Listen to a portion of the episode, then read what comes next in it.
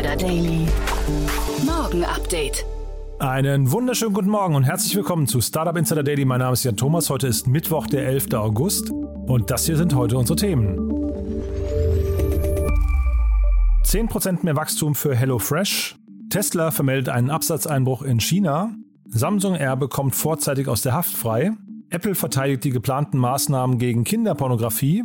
Und der Twitter-Algorithmus bevorzugt schlanke, junge Gesichter mit heller Haut. Heute bei uns zu Gast im Rahmen der Reihe Investments und Exits ist Olaf Jacobi von Capnemic. Und wir haben zwei tolle Themen besprochen, muss ich sagen. Das eine war Workmotion. Da hatten wir auch gerade den CEO und Founder Carsten Leptik zu Gast. Äh, falls ihr das nicht gehört haben solltet, eine sehr hörenswerte Folge. Und wir haben gesprochen über die 20 Millionen Euro Runde bei Nuki ziemlich spannend beides, muss ich sagen. Aber ich habe mit Olaf, weil Olaf, ihr wisst ja, Olaf ist ja ziemlich lange schon im Geschäft unterwegs. Wir haben noch mal ein bisschen links und rechts darüber gesprochen, wie funktioniert eigentlich so ein Dealflow bei Investoren und wie sehr setzen eigentlich ausländische Investoren, gerade die Growth-Investoren in Deutschland unter Druck. Also hat total viel Spaß gemacht, muss ich sagen. Von daher sehr, sehr hörenswert. Bevor wir loslegen, noch mal kurz der Hinweis auf die Nachmittagsfolge. Wir haben zwei tolle Gäste und zwar zum einen Sven Zuschlag. Er ist der Vorstand und CEO von SMAP One.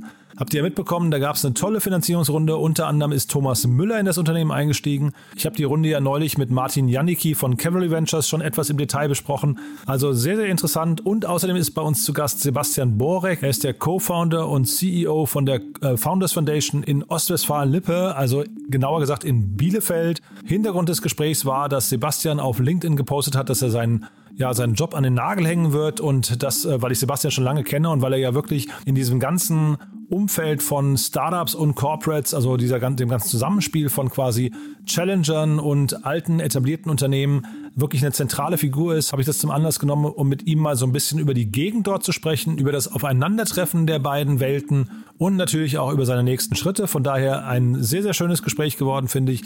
Diese beiden Interviews dann in der Nachmittagsfolge. Ab 14 Uhr geht's weiter. Jetzt legen wir gleich los mit Olaf Jacobi. Vorher natürlich die Nachricht mit Anna Dressel und davor nochmal ganz kurz die Verbraucherhinweise.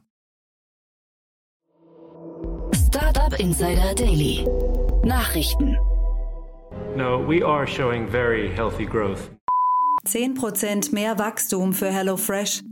Im zweiten Quartal sprangen die Erlöse um 66,5 Prozent auf 1,56 Milliarden Euro und knackten damit zum dritten Mal in Folge die Umsatzmilliarde, wie der in Berlin ansässige Lebensmittelversand am Dienstag mitteilte und damit vorläufige Zahlen bestätigte. Inzwischen kommt HelloFresh auf fast 7,7 Millionen Kunden, die von April bis Juni knapp 31 Millionen Bestellungen aufgaben. Vor einem Jahr zählte das Unternehmen noch rund 4,2 Millionen Kunden. Allerdings rechnet HelloFresh nun mit einem saisonal bedingten Knick. Das laufende Quartal werde geprägt sein von der Urlaubssaison und davon, dass Menschen wieder häufiger außer Haus essen, sagte Firmenchef Dominik Richter. Mit Blick auf die neue Konkurrenz aus dem Bereich Quick Commerce sagte Richter, dass Lieferdienste wie Gorillas, Flink und Getier keine große Veränderung bedeuten. Wir haben davor auch schon mit Super- und Wochenmärkten konkurriert.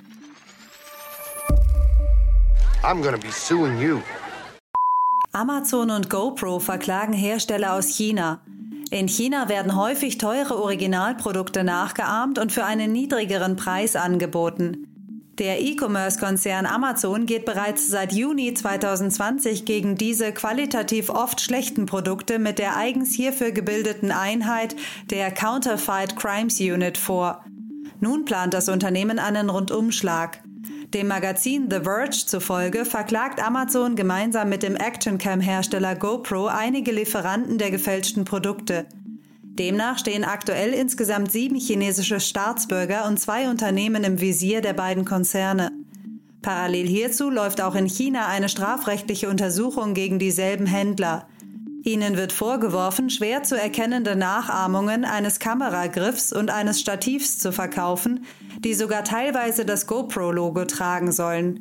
Einige Käufer der Fälschungen beklagten die mangelnde Qualität der vermeintlichen Originalprodukte woraufhin Amazon die Stative und Griffe von GoPro auf ihre Authentizität prüfen ließ.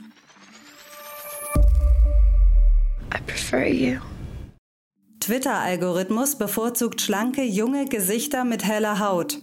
Neue Experimente zeigen, dass die KI des sozialen Netzwerks bei der automatischen Bildbeschneidung bestimmte Schönheitsideale verfolgt. Der Schweizer Doktorand Bogdan Kulinich hat eine Methode entwickelt, mit der sich nachweisen lässt, dass und in welcher Weise Twitters Bildbeschneidungsalgorithmen bestimmte Gesichtsmerkmale bevorzugen. Damit sicherte sich der Schweizer Doktorand eine Geldprämie in Höhe von 3500 Dollar.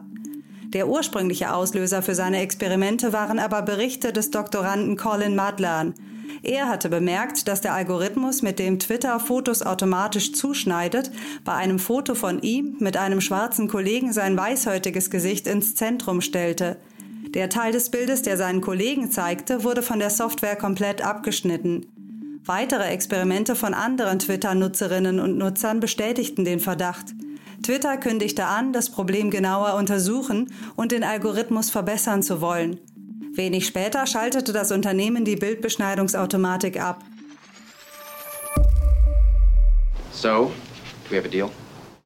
Apple Car in möglichen Verhandlungen mit südkoreanischen E-Auto-Zulieferern? Die Gerüchte um das Apple Car bestimmen seit Jahren die Medien. Jetzt gibt es angeblich neue Insider-Informationen. Einem Bericht der Tageszeitung The Korea Times zufolge befindet sich Apple in Verhandlungen mit mehreren E-Auto-Zulieferern, um die Produktion des Apple Cars zu konkretisieren. Darunter befinden sich angeblich Tochterunternehmen von LG Electronics, SK Group und Hanwha. Die Gespräche mit LG Magna E Powertrain, einem jungen Gemeinschaftsunternehmen von LG Electronics und dem kanadischen Automobilzulieferer Magna International, befinden sich bereits in einem fortgeschrittenen Stadium. Ebenso die Verhandlungen mit SK Innovations, einem Tochterunternehmen der SK Group, das sich auf die Produktion von E-Auto-Batterien spezialisiert hat. Tesla meldet Absatzeinbruch in China. Der US-Elektroautohersteller Tesla hat verkündet, dass man im vergangenen Monat in China deutlich weniger Elektroautos verkauft hat als zunächst angenommen. Insgesamt wurden 8.621 Fahrzeuge in China ausgeliefert, was einem Einbruch von 69 Prozent gegenüber dem Vormonat Juni bedeutet. Aus Sicht der Verbraucher könnten Qualitätsprobleme hierfür ein wesentlicher Grund gewesen sein, da es kürzlich eine große Rückrufaktion für fast alle in China verkauften Fahrzeuge gegeben hatte. New guidelines are being raised this year. Neue Richtlinien für Kinder und Jugendliche bei Google. Das US-amerikanische Technologieunternehmen Google hat im Rahmen der neuen Richtlinien eine Reihe von Änderungen an den Google-Konten für Personen unter 18 Jahren eingeführt, die sich in der Nutzung von verschiedenen Produkten wie YouTube und der Google-Suche widerspiegeln.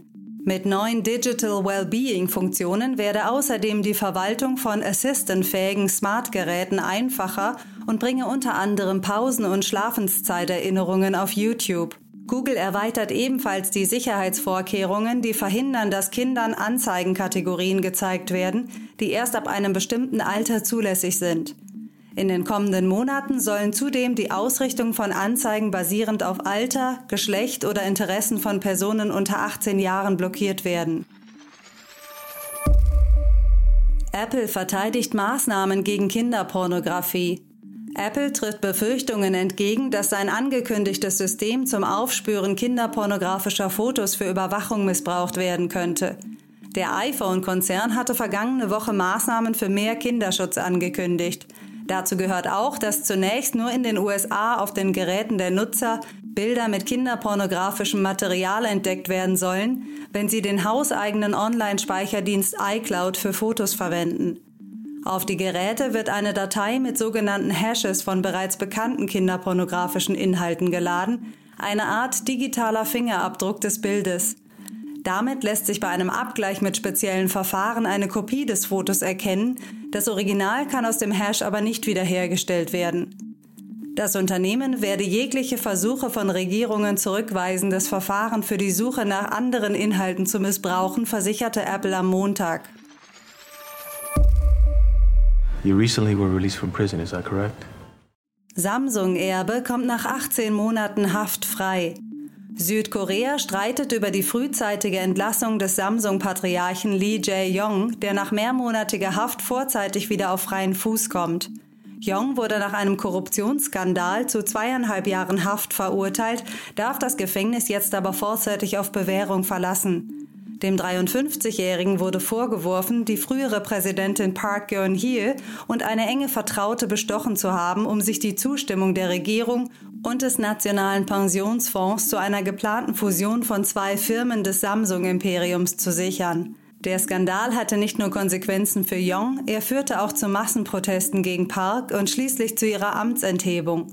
Infolgedessen wurde die ehemalige Präsidentin zu 20 Jahren Haft verurteilt.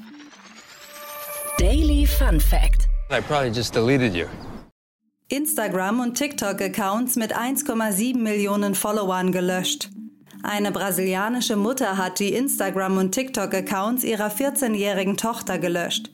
Beide Accounts hatten zusammen 1,7 Millionen Follower. In der brasilianischen TV-Sendung Fantastico erläuterte die Mutter Fernanda Rocha Cana die Hintergründe ihrer Aktion. Sie halte den Einfluss sozialer Netzwerke für ungesund, speziell für Kinder und Jugendliche. Die Auswirkungen des Internetruhms auf ein 14-jähriges Mädchen, das sich gerade in der Findungsphase befinde, halte sie für gefährlich, so Cana. Sie wolle nicht, dass ihr Kind zu einem Zirkusäffchen werde, das sich für Klicks und Likes in leicht entflammbare Polyesterkleidchen aus China werfe.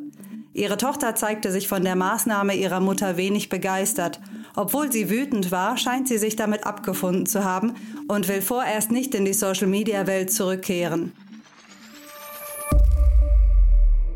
Startup Insider Daily. Kurznachrichten. Der Lieferdienst Delivery Hero kehrt nach einer Pilotphase in Berlin nach Deutschland zurück. Unter dem Markennamen Foodpanda wird Delivery Hero ab Herbst auch in anderen deutschen Städten ausliefern. Binnen weniger Minuten werden dann zunächst in Frankfurt am Main, München und Hamburg die Radkuriere von Foodpanda Lebensmittel und weitere Gegenstände des täglichen Bedarfs zu ihren Kunden bringen. Bis Jahresende sollen weitere Städte folgen. Im Rahmen einer weitreichenden Partnerschaft zur Förderung der 5G-gestützten Drohnentechnologie haben T-Mobile, Amerikas 5G-Marktführer, und The Drone Racing League heute ihre erste 5G-fähige Drohne vorgestellt. Es handelt sich dabei um eines der ersten Modelle der Welt, das über ein integriertes 5G-Modul verfügt, das Live-Video-Streaming direkt ins Internet ermöglicht. TikTok war im letzten Jahr die am häufigsten heruntergeladene App. Damit löst die chinesische Video-App den Facebook Messenger an der Spitze der Download-Charts ab und schafft es als einzige App, die nicht im Besitz von Facebook ist, in die Top 5 der weltweiten Downloads. Im Juni wurde ein Kursfeuerwerk ausgelöst, als die Windeln.de Aktie als Meme-Stock ins Visier von Reddit-Spekulanten geraten war. Mehrere hundert Prozent Kursgewinn brachten das Münchner Unternehmen in die Schlagzeilen und das, obwohl es einen Kursverlust um 99 Prozent seit dem Börsengang 2015 gibt. Nun geht Windeln.de jedoch wieder von einer starken Verschlechterung aus. Im ersten Halbjahr belief sich das Ergebnis auf minus 8,1 Millionen Euro. Im vergleichbaren Vorjahreszeitraum hatte es bei minus 3,8 Millionen Euro gelegen. Der Umsatz brach von 50 Millionen auf 33,3 Millionen Euro ein. Und das waren die Startup Insider Daily Nachrichten von Mittwoch, dem 11. August. Jetzt geht es weiter im Programm mit Investments und Exits. Startup Insider Daily. Investments und Exits. Ja, du, dann freue ich mich. Äh, Olaf Jacobi ist wieder hier von äh, Capnemic. Olaf, hallo. Hallo Jan, schön, dass du mich wieder eingeladen hast. Ja, großartig, dass du da bist. Und du hattest einen langen Tag, hast du gesagt, und nimmst dir trotzdem die Zeit. Also vielen Dank schon mal dafür. Und hast trotzdem zwei tolle Themen mitgebracht, ja? Ja, die beiden Themen, also klar nehme ich mir gerne die Zeit, macht ja auch Spaß mit dir. Und äh, die beiden Themen, das ist einmal Workmotion, haben eine große Runde gemacht, war ja in der Presse, und Nuki ähm, die auch eine schöne Runde hinter sich haben jetzt. Und Workmotion hast du mir gerade schon im Vorfeld gesagt, das äh, ist so ein Deal, der, also zumindest das Thema liegt euch eigentlich auch, ne? Und du hast dich ein bisschen geärgert, dass der irgendwie an euch vorbeigegangen ist, ne? Ja, da bin ich auch ganz ehrlich. Ja, man, man kann nicht jeden Deal sehen. Ähm, man kann auch schon gar nicht jeden Deal machen, sollte man sowieso nicht. Aber als ich mir das durchgelesen habe, dachte ich so, hm, das, da ärgere ich mich jetzt so ein bisschen. Ähm, und die hießen früher People Flow ähm, haben sich umbenannt äh, in Workmotion und äh, haben im März diesen Jahres die erste Angel-Runde gemacht mit 2,2 Millionen US-Dollar, also knappe 2 Millionen ähm, Euro. Ähm, mit namhaften Investoren. Und ja, jetzt haben die 24 Millionen US-Dollar eingesammelt ähm, von einem US-Growth-Investor, der nach Deutschland kommt. Ja, Activent, wir hatten den Maximilian von Activent hier auch mal im Podcast. Also die wollen hier in Berlin richtig Gas geben. Ich glaube, die haben eine Milliarde an der Management, wenn ich mich richtig erinnere. Also das heißt durchaus eine signifikante Größenordnung. Ich glaube nicht alles für Europa, aber ähm, zumindest mal ein Ausrufezeichen. Hier werden so die ersten Deals gemacht. Die haben ja auch Joker und äh, New, New Store oder Newco ähm, äh, gemacht. Also, also zwei Unternehmen, die so ein bisschen deutsche Wurzeln haben. Und jetzt kommen sie hier mit Workmotion. Ne? Und 24 Millionen ist natürlich eine Ansage. Dann, bevor wir über Workmotion ein bisschen im Detail sprechen, ähm, dieser Trend, dass US Growth Investors ähm, nach Deutschland und nach Europa kommen, ähm, den, das, das sieht man ja. ja? Äh, und ähm, die bringen eben sehr viel Kapital mit, bringen natürlich auch ein sehr gutes Netzwerk, ähm, was für Internationalisierung hilft, auch mit. Ähm, wir selber haben einen Co-Investor mit äh, Five Elms, äh, der ist mit uns zusammen bei, bei Userlane drin. Ähm, die kommen aus Kansas und haben jetzt ein Büro in Lissabon aufgemacht, ähm, kommen eigentlich auch aus dem Growth- und äh, PE-Bereich sogar und ähm, sagen, ne, wir machen jetzt Deal Sourcing in Europa. Warum? Weil sie A sehen, dass wirklich super spannende Unternehmen hier entstehen und die Preise sind natürlich noch ein bisschen anders als äh, an der West- und Ostküste in den USA. Du darf ich aber kurz mal nachhaken, weil das sind ja zwei interessante Dinge, die du gerade erwähnst. Also zum einen, äh, vielleicht kannst du noch mal kurz beschreiben, wie funktioniert denn so eine, ja, ich weiß nicht, Pipeline von einem VC? Weil wenn du sagst, ihr habt den Deal nicht gesehen oder nicht gemacht oder wie auch immer, also ich höre immer, dass ein, ein, typischer deutscher VC in Deutschland sagt, er hat so 1000 oder noch mehr irgendwie Inbound-Anfragen pro Jahr, also Deals, die er sich anguckt. Wie funktioniert denn eigentlich dieser Mechanismus? Also nicht, nicht wie kommen die Deals zu euch, aber wie, wie sorgt man dafür, dass man dann auch die richtigen Dinge irgendwie ja in den Fokus rückt? Ja, also ich glaube, mit 1000 Deals, ähm, das reicht nicht ganz für einen deutschen VC. Selbst für einen VC, der sich nur auf Deutschland fokussiert. Mhm. Ähm, es werden mehrere tausend relevante Unternehmen im, im Tech-Bereich jedes Jahr in Deutschland gegründet. Mhm. Ähm, Und die will man alle sehen, alle, ne? Äh, ja, ähm, die relevanten will man schon sehen. Ähm, und ähm, relevant heißt, die im Investmentfokus eines VCs liegen. Ja? Ähm, so, wir machen jetzt ähm, weniger MedTech ähm, und, ähm, und HealthTech so wie, äh, auch nicht, sondern ähm, wir fokussieren uns auf, äh, auf Enterprise Software, B2B SaaS, ähm, ähm, hochskalierbare, auch manchmal Consumer-Themen. Ähm, Aber wenn wir diese relevanten Deals nehmen, dann haben wir natürlich den Anspruch schon zu, zu sagen, okay, wir wollen so viel wie möglich davon sehen. Werden wir, gibt es irgendeinen VC äh, in Deutschland oder auch in der Welt, der alle relevanten Deals sieht? Nein, das gibt es nicht. Aber kannst du mir mal diesen Filter erklären, diesen allerersten Filter? Weil äh, habt ihr dann eine Reihe von, ich weiß nicht, Werkstudenten und Praktikanten oder ich, ich, ich, weiß nicht, irgendwelchen mhm. Clickworkern, die dann da sitzen und äh, erstmal nach bestimmten Filterkriterien durchgehen? Oder macht das quasi alles ihr und müsst quasi so im Schnelldurchlauf, ich weiß nicht, zehn Minuten pro Pitch-Deck einmal sagen, interessant oder nicht interessant? Ich meine, das ist jetzt ein abendfüllendes Thema ähm, und es wird schwierig für mich, das äh, in, in aller Kürze zu erklären. Ähm, ich will es mal auf zwei Punkte reduzieren. Es gibt Inbound und es gibt Outbound. Inbound, das ist das, was ähm, die Marke des VCs hergibt. Ähm, das heißt, die Gründer, die sich überlegen, von wem möchte ich denn eigentlich Geld haben, wer äh, soll mir beim Aufbau meines Unternehmens ähm, helfen, mit wem möchte ich die nächsten Jahre zusammenarbeiten, wer kommt mir dort in den Sinn und oder welcher Buddy von mir hat mir welchen VC empfohlen. Ähm, so, jetzt kommt es darauf an, wie eben ein Investor, äh, einmal der VC selber oder auch der äh, Investment Manager und der Partner im, äh, im Markt besprochen wird oder besprochen ist. Ähm, das heißt, die Reputation ist ganz entscheidend, ähm, um sehr viel Inbound-Anfragen zu bekommen. Ähm, und dann gibt es auch Outbound, völlig richtig. Da geht man Datenbanken durch, hat eben auch sich irgendwelche Scraper gebaut, um zu erkennen, wo entsteht was. Man arbeitet mit Inkubatoren zusammen, mit Universitäten, HHL, RWTH, CDTM, um ganz früh die Deals äh, oder die Teams, das sind noch gar keine Deals, die Teams kennenzulernen. Mhm. Das sind jetzt nur zwei mal ein Mosaiksteinchen. Mhm. Äh, wie gesagt, das ist ein abendfüllendes Programm. Ja, können wir vielleicht ich. irgendwann mal einen eigenständigen Podcast von machen. Mhm. Und dann hast du jetzt gerade gesagt, äh, da kommen jetzt irgendwie mehrere Growth-Investoren nach, äh, nach Deutschland, also aus den USA primär wahrscheinlich. Ähm, Heißt das quasi, also die haben ja wahrscheinlich alle so einen Anlagedruck, ne? Also ein, VC muss ja sein Geld anlegen. Heißt das für euch dann im Umkehrschluss, also für die deutschen VCs, ihr guckt dann quasi zum Beispiel in Osteuropa mehr nach Deals, weil dann vielleicht dort wieder der Wettbewerb gerade ähm, um die Gründer und, und, und Startups irgendwie geringer ist oder müsst ihr euch quasi dieser Competition stellen? Ähm, wir müssen uns der, diesem Wettbewerb stellen. Für uns selber ist es weniger Wettbewerb, weil wir zum Beispiel ein Ticket von 24 Millionen ähm, sowieso nicht machen würden. Hm. Das ist also eher ein Partner für euch. also eine 24 Millionen A-Runde, das ist natürlich ein, äh, ein ganz schönes Brett. Ja. Ähm, normale A-Runde, die sind natürlich auch in den letzten Jahren etwas größer geworden, aber ja, lass sie mal 10 Millionen oder maximal 15 Millionen sein. Ähm, aber es gibt äh, wahrscheinlich nur zwei, drei Fonds in Deutschland, die eine 20 oder 24 Millionen A-Runde machen können. Und dazu muss man einen Fonds haben, der ja, eigentlich 300 Millionen und mehr ist. Ja, vielleicht sogar noch mehr. So, und ähm, die kann man an einer Hand abzählen. So.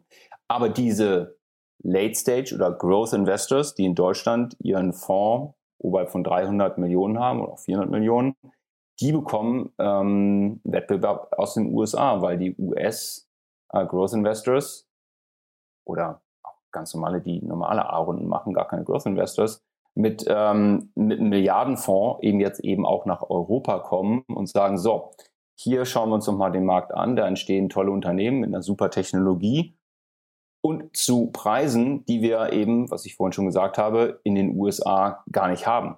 Aber es ist wahrscheinlich auch total gesund fürs äh, deutsche Ökosystem, ne? weil jetzt plötzlich Geld da ist und dann natürlich erstmal tolle Startups sich entwickeln und vielleicht hinterher auch Gründer, die einen Exit dann äh, machen können, vielleicht sogar schneller machen können, weil hier reden wir jetzt bei Workmotion speziell über eine schnelle Runde, also quasi ne, Seed im im März und jetzt schon die äh, Series A irgendwie fünf Monate später.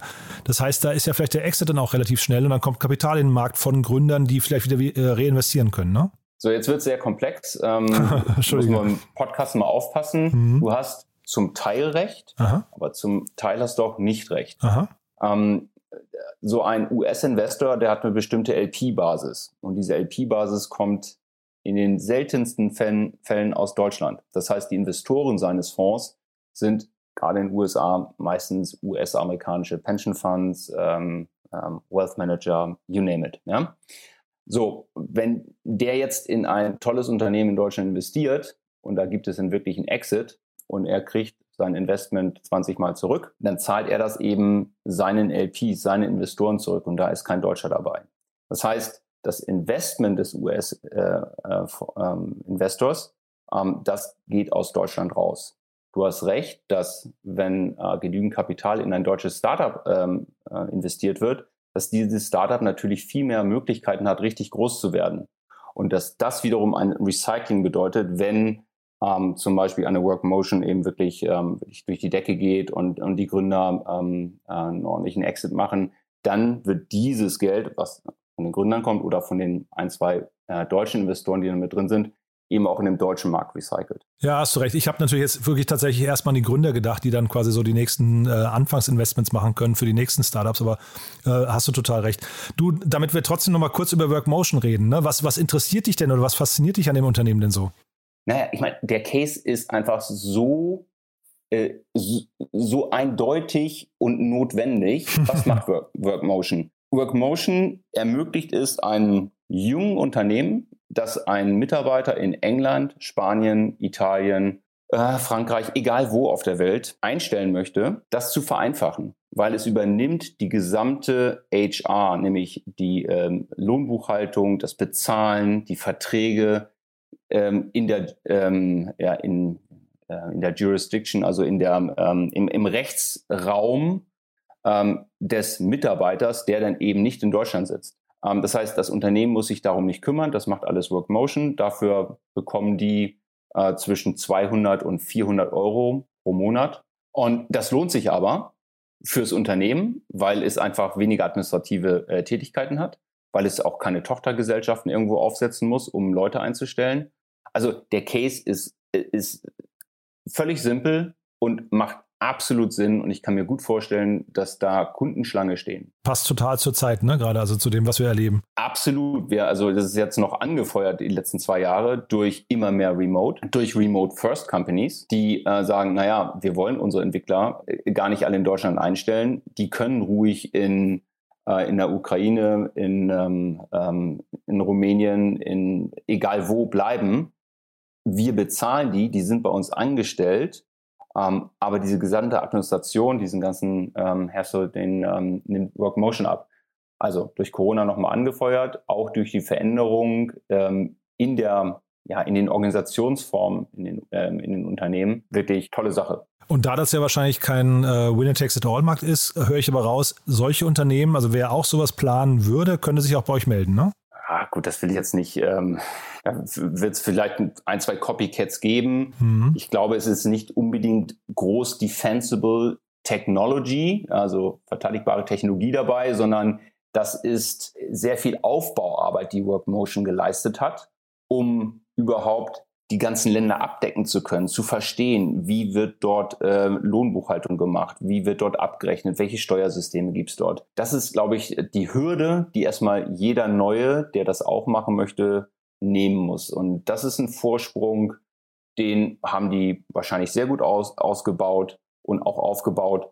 Ähm, also nein, das würde ich jetzt keinem raten sagen, komm, das mache ich jetzt auch und ich mache es dann noch ein bisschen billiger oder so. Ähm, ja, die sind in 160 Ländern schon, ne? Das ist wirklich äh, echt eine Hausnummer. Ich dachte nur, weil du sagtest, äh, da stehen die Unternehmen Schlange. Das, das klang für mich so, als das wäre quasi ein Markt, der möglicherweise noch mehr Player verträgt. So kam ich drauf, ne? Es, es gibt, glaube ich, auch paar Player. Ich habe das schon gehört. Also es gibt es nicht nur in Deutschland, ähm, weil andere Länder hatten das gleiche Problem. Ich habe mich da jetzt nicht nochmal weiter informiert, aber es gibt Wettbewerb. Äh, die sind also nicht alleine im Markt. Ähm, ähm, in Deutschland kenne ich aber keinen anderen, der das macht. Und äh, dann lass uns nochmal über Nuki sprechen. Da hast du ja. mir gesagt, du, du freust dich total, dass die eine Runde gedreht haben, weil also das ist ein echt ein, ja, ein bisschen Asset-Heavy fast, ne? So, so, ein, so ein relativ komplexes Thema. Ja, also ähm, warum freue ich mich? Weil ich finde das Produkt wirklich gut. Ich habe es schon ein paar Mal probiert, also wirklich ausprobiert, ähm, weil es irgendwie ein Kumpel hatte äh, oder hat.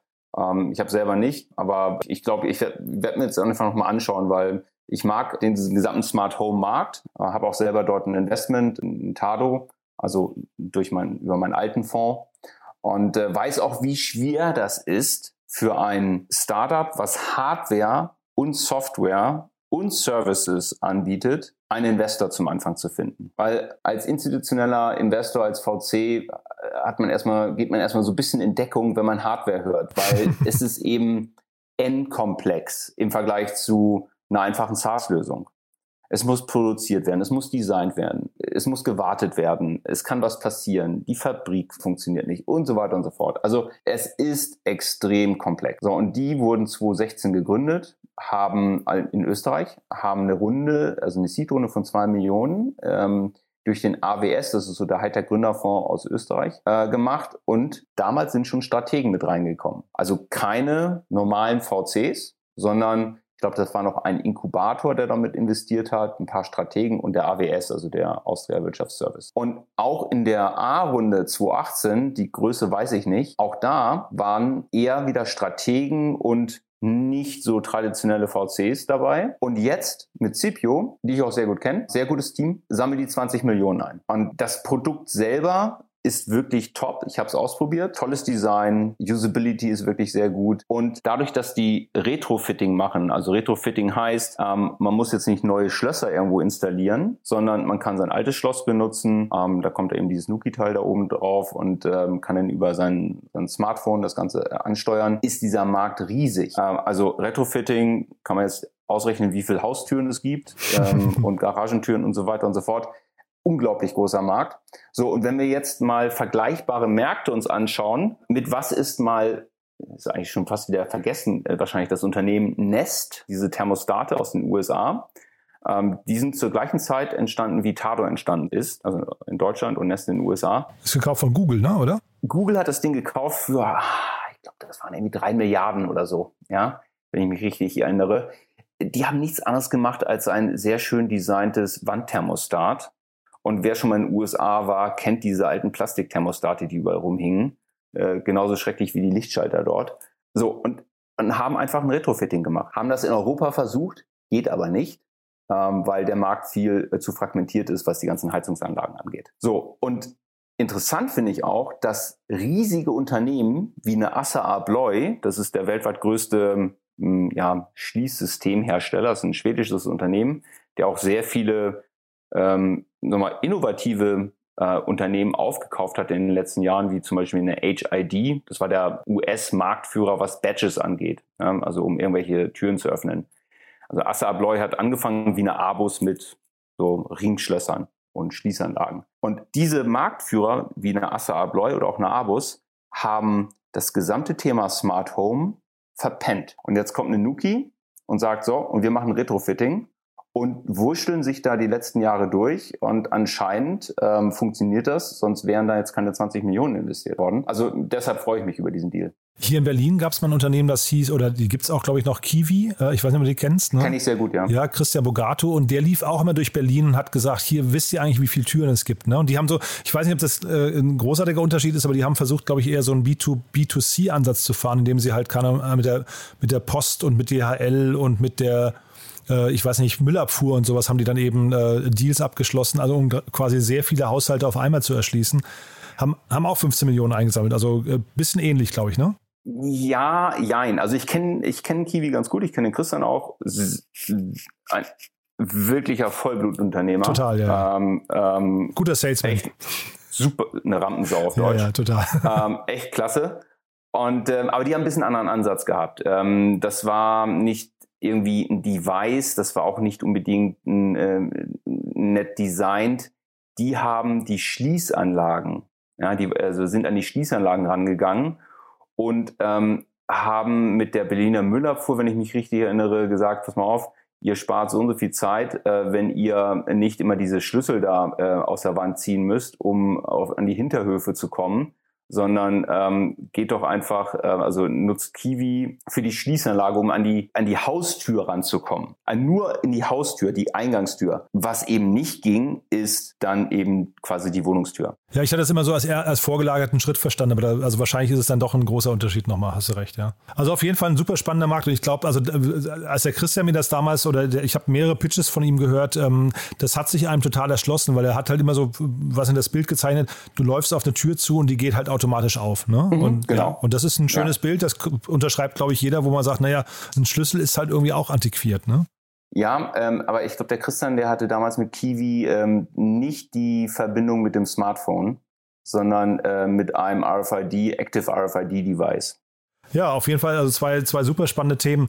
Ähm, vielleicht sagst du doch mal zum Abschluss mal einen Satz zu euch. Also, das wären jetzt beides mal, Bereiche gewesen, die für euch in Frage kommen. Von der Größenordnung habe ich verstanden, wäre schon eine, eine, Runde zu weit wahrscheinlich, ne?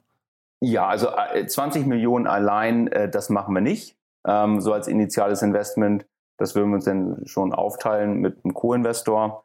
Ähm, äh, wir investieren initial in Pre-Seed und Seed so zwischen 250 und einer Million. Also wirklich auch in Pre-Seed-Situationen und, und Seed-Situationen. Und die initialen A-Runden-Investments, die wir tätigen, die sind so zwischen ein bis fünf Millionen. Plus dann natürlich entsprechende Reserven. Aber die beiden Cases von, ähm, äh, vom Markt her äh, vom Bereich definitiv. Und andere Themen, die dich reizen würden? Also vielleicht äh, nur, um nochmal so den, den Blick vielleicht ein bisschen zu weiten. Was sind, also jetzt mal außer den beiden, was sind so Themen, die dich gerade faszinieren? Boah, jetzt erwischt mich kalt, weil da könnte ich wahrscheinlich entweder zehn aufzählen oder gar keins. also was mich oder was uns fasziniert, das hatte ich anfangs schon gesagt, das ist verteidigbare Technologie und auch Geschäftsmodelle, die man verteidigen kann. Ähm, also ich sehe das bei einer Workmotion absolut. Äh, auch wenn das sicherlich kein, kein Deep Tech Investment ist, kein Deep Tech Unternehmen ist, haben die ein Know-how und, und, Services aufgebaut, die den Wettbewerb erstmal sehr fernhalten. Und das ist beim, äh, auch für uns als Investoren wichtig, dass nicht der Nächste kommen kann und sagen, oh komm, das mache ich auch und ich mal als grün an, dann bin ich ein bisschen anders. Hm. Oder ein bisschen günstiger, wie du gesagt hast. Ne? Oder ein bisschen günstiger, genau. Cool, Olaf. Also jetzt haben wir ein bisschen ausführlicher gesprochen, obwohl wir eigentlich nur zwei Themen hatten, aber ich glaube, du hast, ja, du hast, du hast halt sehr viel drumherum nochmal erklärt, finde ich. Und das ist auch immer total spannend, weil du machst es ja auch schon relativ lange. Ne? Das heißt, es äh, ist immer spannend, quasi von Erfahrung zu zählen. Von daher, ich glaube, es war für die Hörerinnen oder ich hoffe es mal, war, war für Hörerinnen und Hörer äh, mal wieder sehr lehrreich. Äh, dank dir auf jeden Fall, du. War großartig. Ich hoffe es auch. Ähm, wenn es das war, bin ich auch gern wieder mal dabei. Startup Insider Daily der tägliche Nachrichtenpodcast der deutschen Startup-Szene. Das war's für heute Vormittag. Das war Olaf Jacobi von Capnemic Ventures. Und damit sind wir durch für heute Vormittag. Ich möchte nochmal hinweisen auf die Name des Folge. Wir begrüßen Sven Zuschlag. Er ist der Vorstand und CEO von Smap One. Und wir begrüßen Sebastian Borek, den Co-Founder und CEO der Founders Foundation. Zwei sehr hörenswerte Interviews. Von daher würde ich mich freuen, wenn wir euch ab 14 Uhr wieder begrüßen können auf diesem Kanal. Bis dahin, alles Gute und ja, euch noch einen schönen Tag. Ciao, ciao.